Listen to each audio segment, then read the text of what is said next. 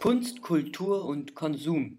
Eine Vorlesung von Prof. Dr. Stefan Poromka im Sommersemester 2017 an der Berliner Universität der Künste. Ich bin Maximilian Schulz und sitze hier mit Stefan Poromka nach der vierten Vorlesung. Und wir wollen uns nochmal über eben diese Vorlesung unterhalten. Hallo Max. So, es ging ja auch dieses Mal wieder um den Fetisch und um den Fetischismus. Ähm, auf den warst du ja in der letzten Vorlesung äh, durch Marx gekommen. So, und der hat ja am wahren Fetisch die Produktion des ideologischen Scheins rekonstruiert. Ein Schein, der dann alles und jeden trifft. Ähm, also wie du gesagt hast, einen totalen Verblendungszusammenhang schafft. Und heute gab es ja dann sozusagen die Kehrtwende. Ja, das stimmt. Also heute war eher dann so eine Lockerungsübung. Äh, ich will aber vielleicht nochmal kurz sagen, ähm, äh, warum ich überhaupt Vorlesungen mache oder was das eigentlich ne, also soll mit dieser Vorlesung. Es ist nämlich tatsächlich so, dass ich in den einzelnen Sitzungen die Sachen gar nicht zu Ende denke oder manchmal sozusagen wie in die eine Richtung denke und in der nächsten Sitzung wieder äh, in die andere Richtung denke. Das ist keine Vorlesung, die fertig geschrieben ist. Äh, ich habe die noch nie so gehalten und werde sie wahrscheinlich auch nie wieder äh, so halten. Ähm, meine Idee ist ja immer, die Vorlesung als etwas zu verstehen, was man als öffentliches Nachdenken äh, bezeichnen könnte. Also man kann mir im Grunde genommen zugucken, wie ich mit Folien nachdenke, einfach weil mich ein bestimmtes Thema interessiert und weil ich wirklich auch vor Problemen stehe. Und ähm, eigentlich ist die äh, Vorlesung diese große Erzählung, dieses, dieses Nachdenken über eine Sache. Und deswegen gibt es auch immer am Ende diese Einladungen dazu, ähm, ähm, die Sache selbst, ähm, die Sache selbst weiterzudenken. Also in dem Sinne ist das schon so ein bisschen wie meine Idee von äh, Live-Ereignis für eine Vorlesung so im Kontext der Netzkultur. Wo ich mir denke, was soll ich Folien machen, in denen schon alles fertig ist, die man dann zuschicken kann und die man abprüfen kann. Ähm, Darum geht es nicht. Deswegen sind die Sachen immer ein bisschen offener und deswegen kann es auch dazu kommen, dass es Kehrtwendungen gibt. Okay, das heißt übrigens, das ist ein bisschen Spiel in diese ganze Vorlesungsgeschichte.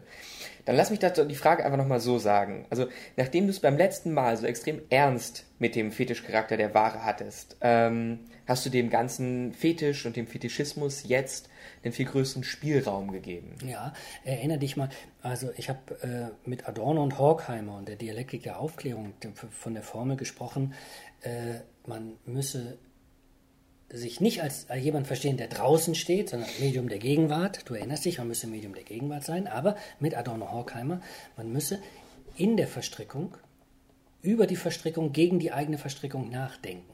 Dialektik der Aufklärung heißt, dass man die Aufklärung dauernd über sich selbst aufklären muss und dass man sich auch über sich selbst eigentlich aufklären muss. Das heißt, man muss innerhalb der Verhältnisse, in denen man sich bewegt, wie versuchen, Spiel zu bekommen.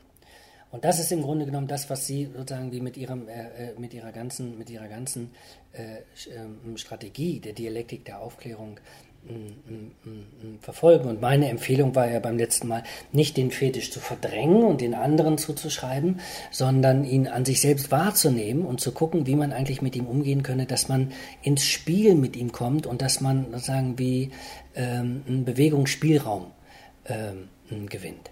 Das hängt übrigens unmittelbar damit zusammen, ich habe heute auch nochmal verwiesen auf das Buch von Karl-Heinz Kohl, ähm, einem ähm, Ethnologen, der sich äh, mit der Geschichte des sakralen Objektes und der Theorie des sakralen Objektes beschäftigt und der vor allem eine Sache sagt, dass diese ganze Idee des Fetischs von sogenannten primitiven Völkern eine ist, die konstruiert ist von weißen Männern, von weißen Männern, die als Ethnologen äh, zu, zu ähm, äh, äh, äh, in andere Länder gefahren sind, um dort die sogenannten Primitiven zu entdecken und um ihnen etwas zuzuschreiben und vor allen Dingen, um die eigene Position aufzuwerten. Also die haben denen sogenannte primitive Form von Religion von, oder von Religiosität zugeschrieben. Die haben denen den Fetisch zugeschrieben, um zu sagen, ah, das ist eine Form primitiven und schlechten Glaubens und Aberglaubens, die sind noch so befangen mit allem. Und wir dagegen, die weißen Ethnologen, sind die, die sozusagen wie äh, viel, viel, äh, viel höher in der Kultur stehen. Und Karl-Heinz Kohl sagt jetzt, das ist ein Akt der Verdrängung im Grunde genommen. Die nehmen den, die, diese Fetischpraxis gar nicht an sich selbst wahr und an ihrer eigenen an, angeblich hohen Kultur, sondern sie projizieren es auf das, was sie dann selbst primitive ähm, Völker nennen. Und damit können sie überhaupt gar keinen Begriff, gar keinen, gar keinen, gar keinen spielerischen Begriff von fetischistischer Praxis ähm, entwickeln, sondern können das immer nur sagen wie schlecht machen. Und das findet man natürlich bei Marx wieder. In dem Moment, wo er sagt, ah, der Fetisch hängt genau mit dem, hängt mit dem Kapitalismus zusammen, und der taucht ja wieder auf, in dem Moment ist das ja wie polemisch natürlich gewandt, dass er sagt, ah, das ist aber eine primitive Form. Der Kapitalismus, die bürgerliche Gesellschaft, die bürgerliche Aufklärung hat sich eben nicht von religiösen Praxen gelöst, sondern sie ist immer noch da drin befangen und eigentlich müssen wir uns davon befreien. Das heißt aber nur, dass selbst bei Marx diese eigenartige fetischistische Praxis fortgeschrieben wird, die man schon von den Ethnologen kennt. Also man nimmt die fetischistische Praxis, schiebt sie anderen zu, in diesem Fall den bösen Kapitalismus, und entwirft dagegen ein System, von dem man jetzt sagt, ja, und das wird das, wo wir frei sind davon und wo wir uns wieder richtig bewegen und richtig durchgucken können und unentfremdet sind und so weiter. Also, im Grunde genommen ist das der Nachweis nur dafür, dass selbst die, die, die, die Marxische Theorie des wahren Fetischs im Kapitalismus selbst fetischistisch konstruiert ist, und zwar so, dass sie den eigenen Fetischismus abwehrt. Nochmal zurück kurz, Dialektik der Aufklärung heißt also, diese Verstrickung gerade nicht zu leugnen und genau diese Gefahr, wo das eigene Denken ja, äh, äh, Gefahr läuft, selbst fetischistisch zu werden und das alles wie sozusagen wegzudrängen. Genau das muss man sozusagen wie, wie, äh, wie wahrnehmen und jetzt sozusagen in der Verstrickung gegen die eigene Verstrickung andenken, so schwierig das ist. Aber das ist das, was ich jetzt heute vorstellen wollte, nämlich sozusagen wie, wie Umgangsformen mit dem Fetisch, die das nicht einfach leugnen und schlecht machen, dies aber auch nicht bloß affirmieren, sondern produktiv damit umgehen. Okay, heute hast du aber trotzdem gar nicht so stark über die ethnologische Seite nachgedacht, sondern vielmehr über die, äh, über die psychologische oder über die psychoanalytische Frage nach dem Fetisch. Ja, ich habe auf Freud verwiesen und zwar einfach deswegen, weil man wieder bei Freud ein ähnliches Problem findet, wie man das bei Marx findet, aber wie man das auch bei Wolfgang Fritz Haug findet. Ein ganz großes Problem, also dieser wahren Fetischkonstruktion bei Marx oder dann auch bei Wolfgang Fritz Haug mit der Kritik der wahren Ästhetik, ist ja im Grunde genommen, dass sozusagen wie ein Normalzustand konstruiert wird, also in dem die Sachen noch unberührt sind, so sozusagen frei, frei sind von der Berührung durch die Ware und durch die Warenproduktion. Und sobald die Ware eintritt, dann passiert eigentlich alles Schlimme und alles Schlechte. Und alles, was dann sozusagen losgeht, was mit Verpackungen zu tun hat, was mit Inszenierung zu tun hat, was mit Fasziniertsein von Verpackungen zu tun hat, was mit der Weiterentwicklung von Inszenierungen und Verpackungsfantasien zu tun hat, alles, was mit, dem, was mit der Ablösung vom, vom eigentlichen Ding zu tun hat. Ähm, alles, was sozusagen jetzt nur noch ein Spiel ist mit dem Abwesenden, ja, also das Ding ist gar nicht mehr da und es werden jetzt nur noch Verpackungen inszeniert, ne, oder es werden Geschichten erzählt oder wie auch immer, das ist alles schlecht. Nur, nur besteht ja die Kultur, sozusagen zum großen Teil daraus, gerade wenn sie sich von dem Ding abgelöst hat und dieses Spiel der Zeichen, dieses Spiel mit dem Abwesenden betreibt und sich darin gefällt, wie er Gernot Böhmer sagt, sagen, wie den Inszenierungswert nur noch selbst zu, selbst zu inszenieren, ich das aber alles schlecht finde und mir eigentlich gar nicht mehr näher angucken will, dann werde ich eigentlich blind für das, was die Gegenwart ausmacht. So. Und eine ganz, ein ganz ähnliches Problem hat man äh, äh, bei der Freudschen Konstruktion ähm, des, ähm, mm, mm, des Fetischismus, äh, von dem er eben auch sagt, also er sozusagen wie einen Normalzustand konstruiert. Und das ist das normale Sexualziel. Das normale Sexualziel ist das natürlich des Geschlechtsverkehrs, der auf Zeugung aus ist. Heterosexuelle ähm, Konstruktion. Und dagegen versucht er äh, auch ähm, 1905 in den drei Abhandlungen zur Sexualtheorie sozusagen wie den Blick wie auf Perversionen zu, zu, ähm, zu richten. Und kommt natürlich da, dabei eben auch auf den Fetischismus und sagt, dass sich also dass es sozusagen wie im Fetischismus einen Ersatz für das Sexualobjekt gibt. Und dafür ein für, wie, wie er meint, sexuelle Zwecke sehr wenig geeigneter Körperteil äh, gewählt wird. Das hat was mit Kastrationsangst zu tun, mit dem Verlust des Penis, die, äh, äh, die Angst des Jungen ähm, davor, der in dem Moment, wo er das Geschlechtsteil der Mutter wahrnimmt, sagen, wie an Kastration denkt, eine eigene Kastrationsangst entdeckt und sich äh, plötzlich wie imaginiert in Situationen, in denen der Penis noch da ist. Und deswegen, wie sich Gegenstände und Objekte wählt, in denen er das verkörpert sieht. Äh, deswegen tauchen jetzt plötzlich bei allen, die auf dieser Stufe stehen bleiben, äh, bleiben und in dieser Angst, in dieser Kastrationsangst gefangen sind, tauchen diese Objekte auf, an denen sich wie, wie festgehalten wird und denen nun plötzlich eine eigene Magie äh, äh zugeschrieben wird. Und das sagt, und das taucht jetzt bei Marx tatsächlich, äh, Entschuldigung, bei Freud natürlich auf, wie bei Marx, weil er jetzt sagt, dass dieser Ersatz, das ist die Formulierung von Freud, nicht mit Unrecht mit dem Fetisch verglichen wird, in dem der Wilde seinen Gott verkörpert sieht. Also wir haben sozusagen genau dasselbe, genau dieser selbe polemische Diskurs in dem Moment, wo die Objekte reinkommen, wo was anderes gewählt wird, wo das eigentliche Sexualobjekt weg ist und wo sich die Begierde und das Begehren auf dieses Objekt richtet, in dem Moment fängt eigentlich sowas wie eine perverse Problematik an wir haben bei Freud schon die Idee davon, dass es was mit dem Liebesleben an sich zu tun hat, dass man das bei Liebenden findet, dass sie, dass sie, äh, äh dass sie Energien auch auf Objekte übertragen, dass sie sich gegenseitig wie Objekte geben, in denen ein Stück von ihnen, von, von, von ihnen anwesend ist. Und dann sagt er, ja, das ist natürlich, das ist okay und das lasse ich auch zu. Nämlich, äh, da werden Objekte wichtig, bei Liebespaaren immer dann, wenn das normale Sexualziel, also der normale Geschlechtsverkehr, nicht vollzogen werden kann.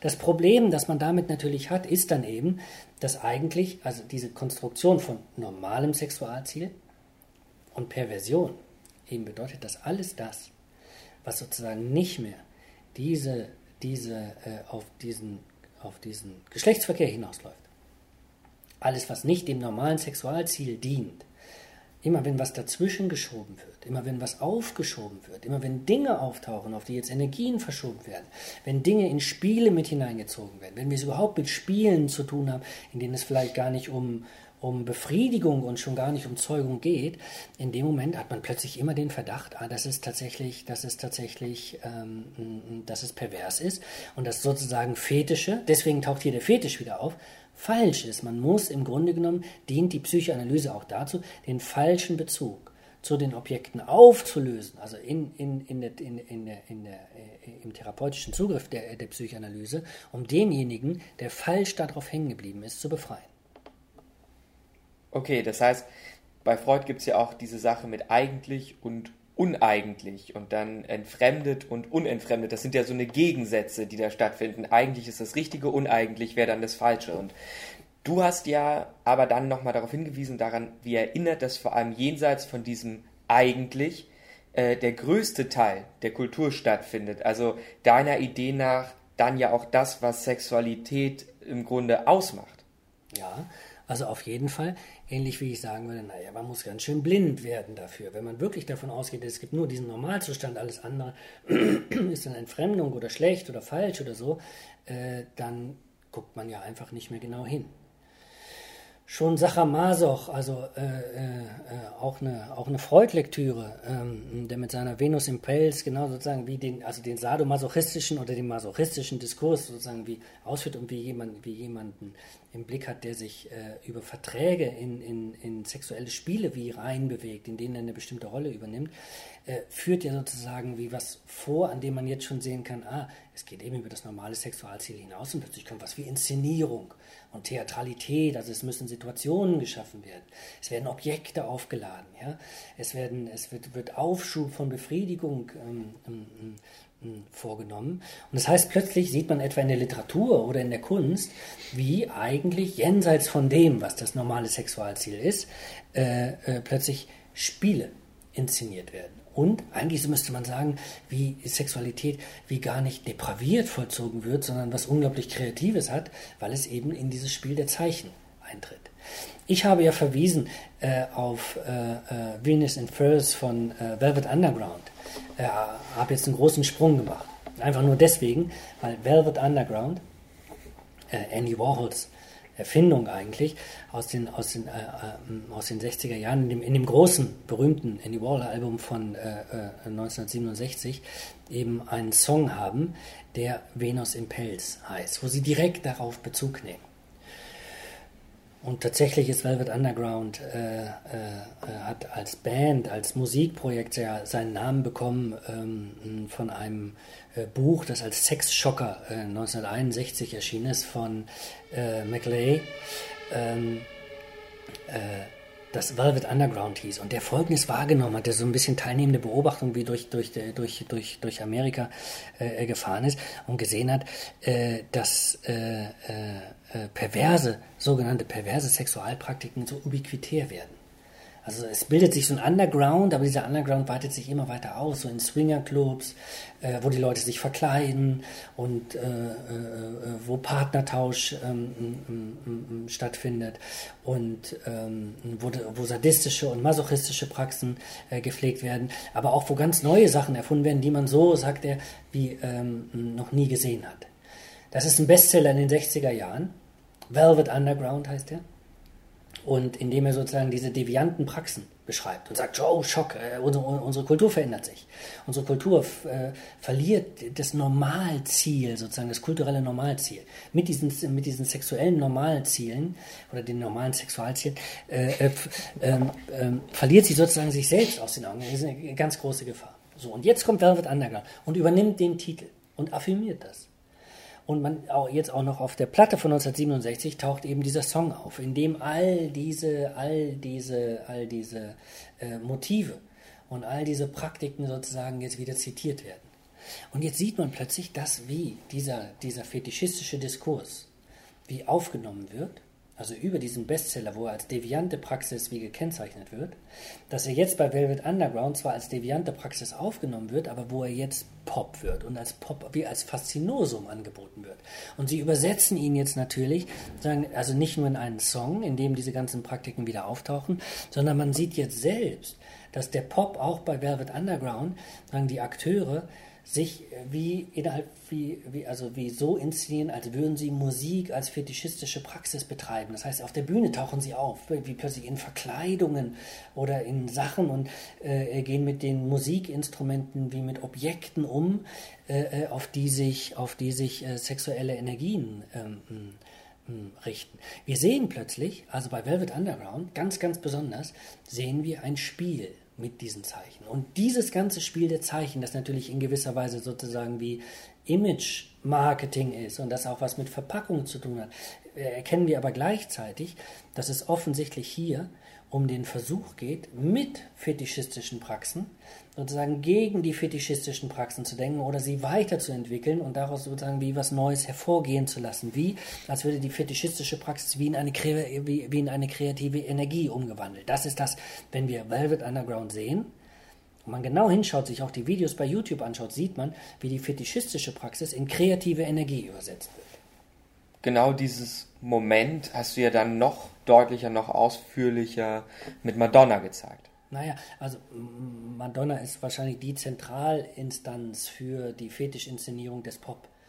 Also nicht nur, weil sie sozusagen wie als Madonna auftaucht und natürlich also vom katholischen Glauben her wie also wo wie eine ganz zentrale Funktion hat, sozusagen wie natürlich als, als äh, Star äh, eben nicht mehr die echte Madonna ist, sondern eigentlich nur noch ein Fetisch. Ja? Also wann immer wir glauben, sie ist eine Zauberfigur, eine überhöhte Figur oder wie auch immer, äh, ist sie das aber eigentlich nur als Fetisch. Das heißt, sie inszeniert sich selbst als Fetisch. Und das macht sie in den 80er Jahren noch stark als Material Girl, also die, die sich beschenken lässt, die die Sachen bekommt, die sich mit den Sachen ausstaffiert und so weiter und darüber eine gewisse Erregung erfindet, aber auch von Anfang an eine gewisse Selbstständigkeit herstellt. Also ihre, also ihre Selbstständigkeit als Frau über die Dinge definiert. Äh, äh, mit denen sie sich umgibt mit denen sie sich kleidet. Und das wird natürlich noch viel, viel stärker. Also wenn man sich die Verkleidungsspiele anschaut, die äh, dann Madonna in den, in den 90er Jahren in Gang setzt, dann sieht man richtig, also hier werden Lack und Leder werden da, werden da ganz zentral. Das sind einfach eindeutig Zitamente aus der, aus der ganzen, aus der ganzen, aus der ganzen SM-Kultur. das sind SM-Dramaturgien, also die in ihren Videos auch ähm, ähm, inszeniert werden. Also wir können ihr dabei zusehen, also wie sie selbst, also mal als Opfer auftritt, also oder wie, wie als wie als äh, Sub auftritt, dann aber gleichzeitig wieder als Mistress auf, auftritt, die ähm, die, die, die, die äh, Männer domptiert und beherrscht und damit sozusagen wie ihre eigene, ihre eigene, ihre eigene Macht ähm, demonstriert. Das haben wir übrigens bei der Madonna wie bis in die Gegenwart. Also ähm, die sozusagen wie äh, mitten in dieser, in dieser, in diesen, in diesen fetischistischen Verkleidungspraxen dann auch anfängt, ihre eigene Körperbehaarung äh, ähm, zu zeigen. Das zeigt sie aber nicht, weil sie zu einer bestimmten Natürlichkeit als Frau äh, zurückkehren will, sondern weil sie es als Zeichen behandelt. Sie besetzt die, die eigenen Achselhaare etwa, die zeigt sie richtig, wie als, also ist ein Zeichen dafür, dass sie sozusagen mit ihrer eigenen Energie durchstößt zu etwas anderem. Sie eignet sich sozusagen die eigenen Haare als ein Zeichen an, als einen Fetisch, den sie jetzt besetzt, um mit diesem Fetisch sich freizusetzen. Genau, du hast ja das Video Human Nature äh, oder hast über das Video Human Nature von Madonna dann auch gesprochen und hast gesagt, dass das wie so ein Höhepunkt dieser SM-Inszenierung äh, darstellt. Auch textlich, weil sie ja sagt, es wäre Human Nature.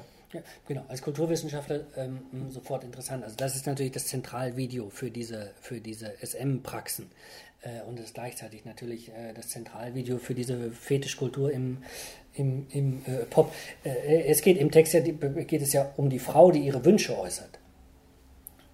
Gegenüber dem Mann oder gegenüber, also vielleicht auch ge gegen, gegen, gegenüber der Partnerin. Und dass die Partnerin total geschockt ist oder der Partner total geschockt ist davon, mit was für Fantasien er konfrontiert wird, nämlich diesen Fetischistisch. Und die haben was zu tun eben mit diesen SM-Praktiken. Und der oder die sagt sofort, oh, damit will ich nichts zu tun haben, weil er natürlich sozusagen diesem Text nach an dem, an dem ähm, ähm, äh, normalen Sexualziel orientiert ist. Und sie sagt jetzt aber, nein, das befreit mich einfach. Ich bin, ich bin erst dann kreativ, wenn ich mich dieser Repression entwinde, äh, entziehen kann, die mir sagt, ich darf nicht mich auf meine eigenen Fantasien konzentrieren und ich darf meine eigenen Fantasien nicht ausleben. Aber jetzt ist es genau das. Don't repress yourself ja, sagt sie. Be, also äh, be creative, ja, also er, er ist in dem Moment, wo, wo ich äh, mit, äh, mit äh, also meine Fantasien im Spiel befreie, erst in dem Moment kann ich ich sein. In dem Sinne ist es auch eine Hymne, aber eine Hymne, die nun sagt, das Beziehen auf die eigenen Fantasien, auf den Umgang mit Fetischen, ist das, was einen befreit. Human Nature, kulturwissenschaftlich ist natürlich deswegen das jetzt interessant, weil eben haben wir noch gehört, haben wir von Marx gehört und von Freud gehört, dass die menschliche Natur eigentlich die ist, die vom Fetisch überformt wird und von der man entfremdet wird.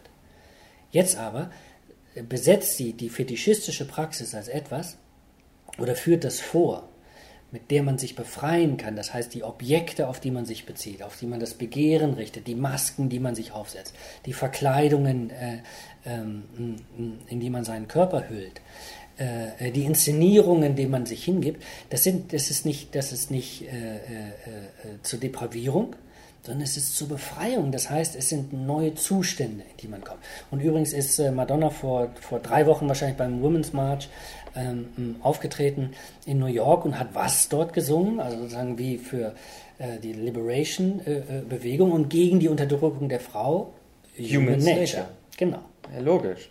Das ist ja am Ende dann auch dieses Spiel, das ich vorhin in Bezug auf den Fetisch meinte. Ne? Letzte Woche war alles noch total ernst und äh, entfremdet und heute plötzlich wird der Fetisch dann zu einem Objekt, mit dem man äh, sich entfremd, mit dem sich Entfremdung und äh, Unterdrückung eben aufheben lassen, wenn man nur mit ihm spielt. Ge äh, genau.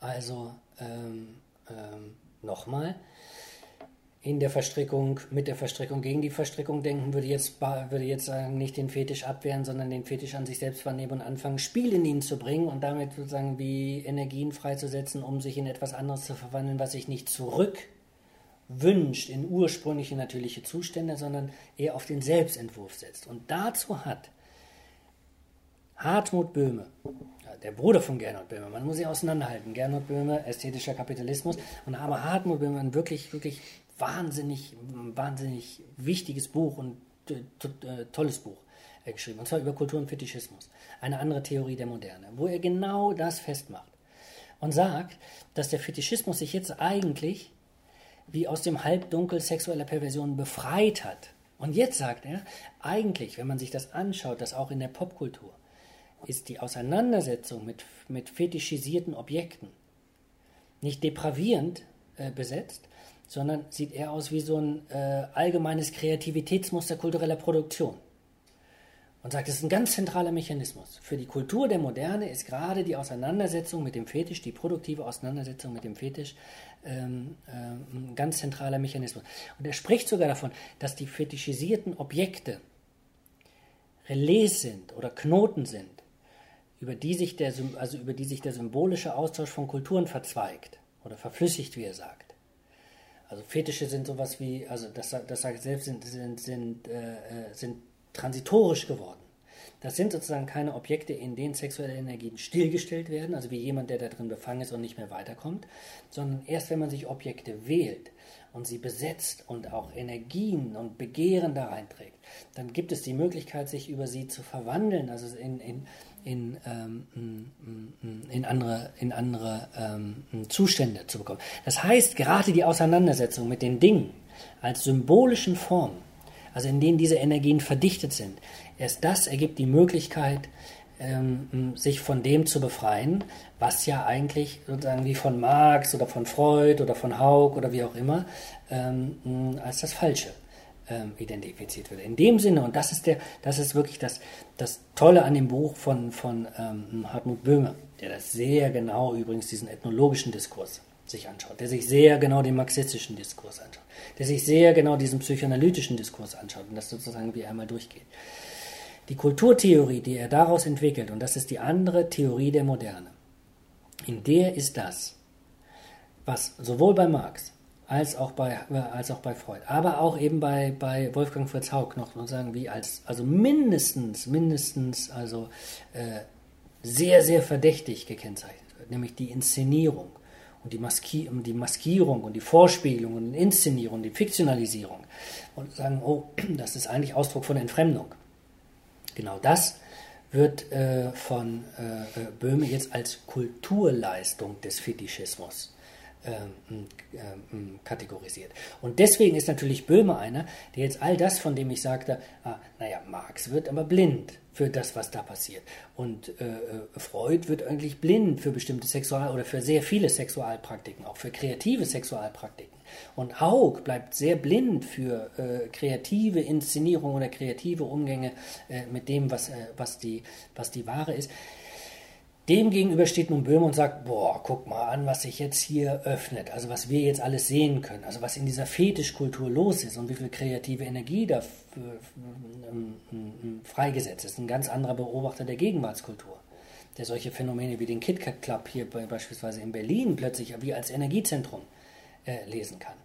Der aber auch wie so ein Film, also den, äh, den wir alle kennen, wie äh, Rocky Horror Picture Show, ja, nochmal lesen kann als etwas, was, also du erinnerst dich, eigentlich kommt wie nachts wegen einer Panne kommt, kommt dieses äh, äh, kommt dieses verklemmte Pärchen in dieses Haunted House ja. und das ist alles ganz unheimlich. Und natürlich ist das normale verklemmte Pärchen das, das an dem normalen Sexualziel orientiert ist. Also die, äh, äh nämlich sozusagen wie in der Missionarsstellung, wie äh, miteinander schlafen und dann ist gut. Und plötzlich sind sie wie konfrontiert, sagen wir, mit diesem Energiezentrum. Und in der Mitte dieses Energiezentrums steht äh, äh, der MC, ja, Tim Curry als der, als der MC, äh, mit Strapsen. Also in Frauenkleidung auch, in, in, in, in Korsett und zugeschnürt. Und offensichtlich jemand, der sozusagen wie diese, diese fetischistische Kleidung trägt und sich in etwas anderes verwandelt, nämlich wie Frau ist und Mann ist oder gleichzeitig was völlig anderes ähm, entwirft. Pervers eigentlich, also jenseits des Normalen. Damit sind die, äh, sind die konfrontiert.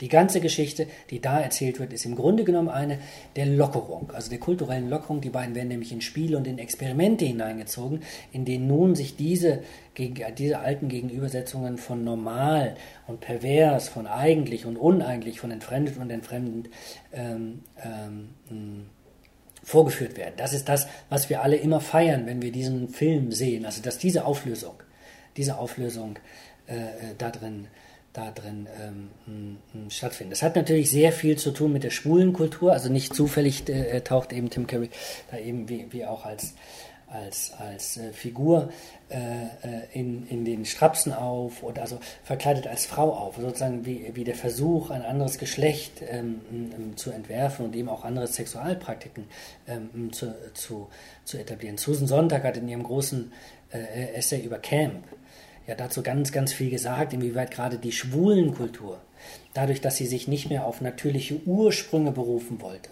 sondern dass sie nur ein Spiel mit Zeichen angefangen hat und dass sie dauernd im Selbstentwurf war und dabei ganz schrille Hervor, ähm, Hervorbringung wie, wie, wie ähm, zustande bekommen hat und wie in der Lage war, Objekte umzubenutzen und in Spiele einzubeziehen. Also wie viel Verdienste die Schwulenkultur genau dafür hat. Und natürlich ist die Schwulenkultur das, was in diesen alten, auch in diesen alten Diskursen, in denen der Fetisch so negativ besetzt wird, als deviant bezeichnet wird, als etwas, was man verfolgen muss, als etwas, was ungesund ist, was man, was man aberziehen muss. Jetzt aber, innerhalb dieser Kultur, wird er zu einem, zu, zu einem kreativen Energiezentrum. Das ist jetzt wirklich diese große Kehre, um die es mir heute ging.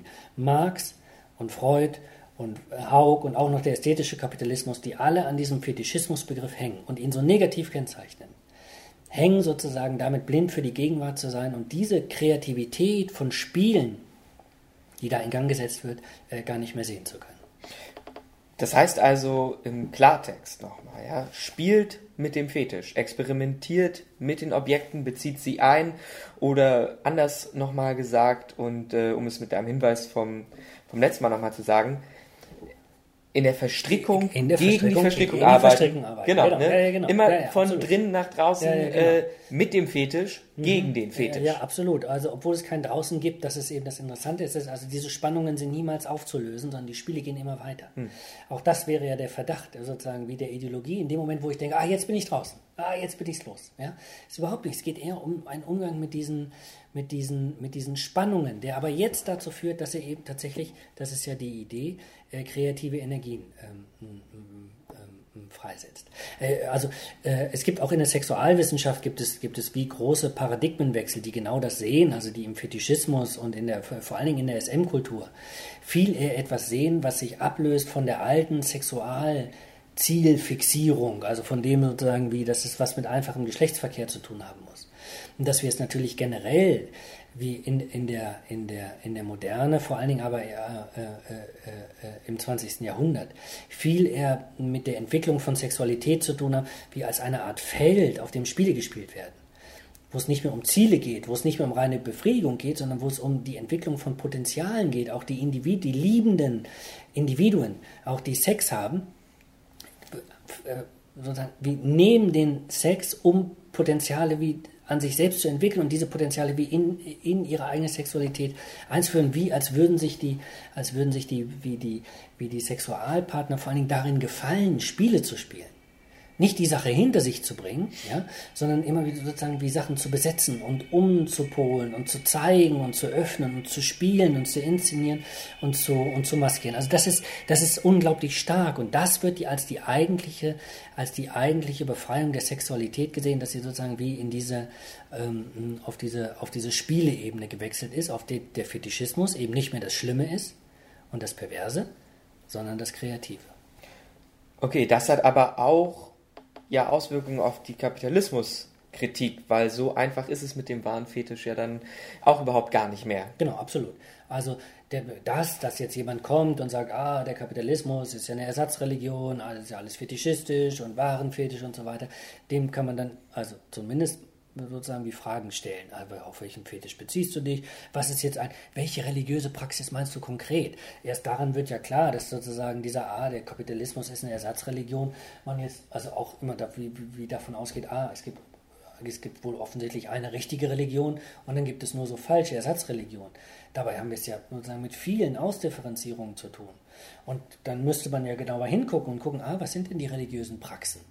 Ah, wie, wie, wie, wie läuft denn die Zirkulation? Wie sieht denn der Glauben aus? Wie sehen die Rituale aus? Das heißt, eigentlich darf man da nicht blind für die Gegenwart werden, sondern äh, ähm, man, müsste sich, man müsste sich öffnen. Und jetzt sieht man, an dem, sozusagen aus dieser Perspektive, ich will es nur für diese Sitzung festhalten. Ist nicht, ist nicht das, letzte, das Letzte, was ich dazu sage, aber ich will es ich nur dafür, äh, dafür festhalten, dass aus dieser Perspektive, mit dieser Umpolung des Fetischismus, der jetzt nicht mehr gleich böse ist, oh, alles ganz schlimm, jetzt es plötzlich eher so aussieht, ah, dass wir es mit einer Art Religion zu tun haben, wenn es denn eine Ersatzreligion ist, die nicht richtig festlegt, sondern die eher sozusagen wie den wahren Fetisch pflegt als Bestandteil einer eher, jetzt müsste man sagen, wie so polytheistischen Religion. Kannst du dieser Marke oder dieser Marke kannst mit dem äh, kannst an dem hängen oder kannst an dem hängen, bei dem es niemals um Aufhebung der Entfremdung geht, wie im Sinne von, äh, mit diesen Fetischen kehren wir, haben wir die Idee, wir kehren wieder zurück, so in unbefangene Ursprünge.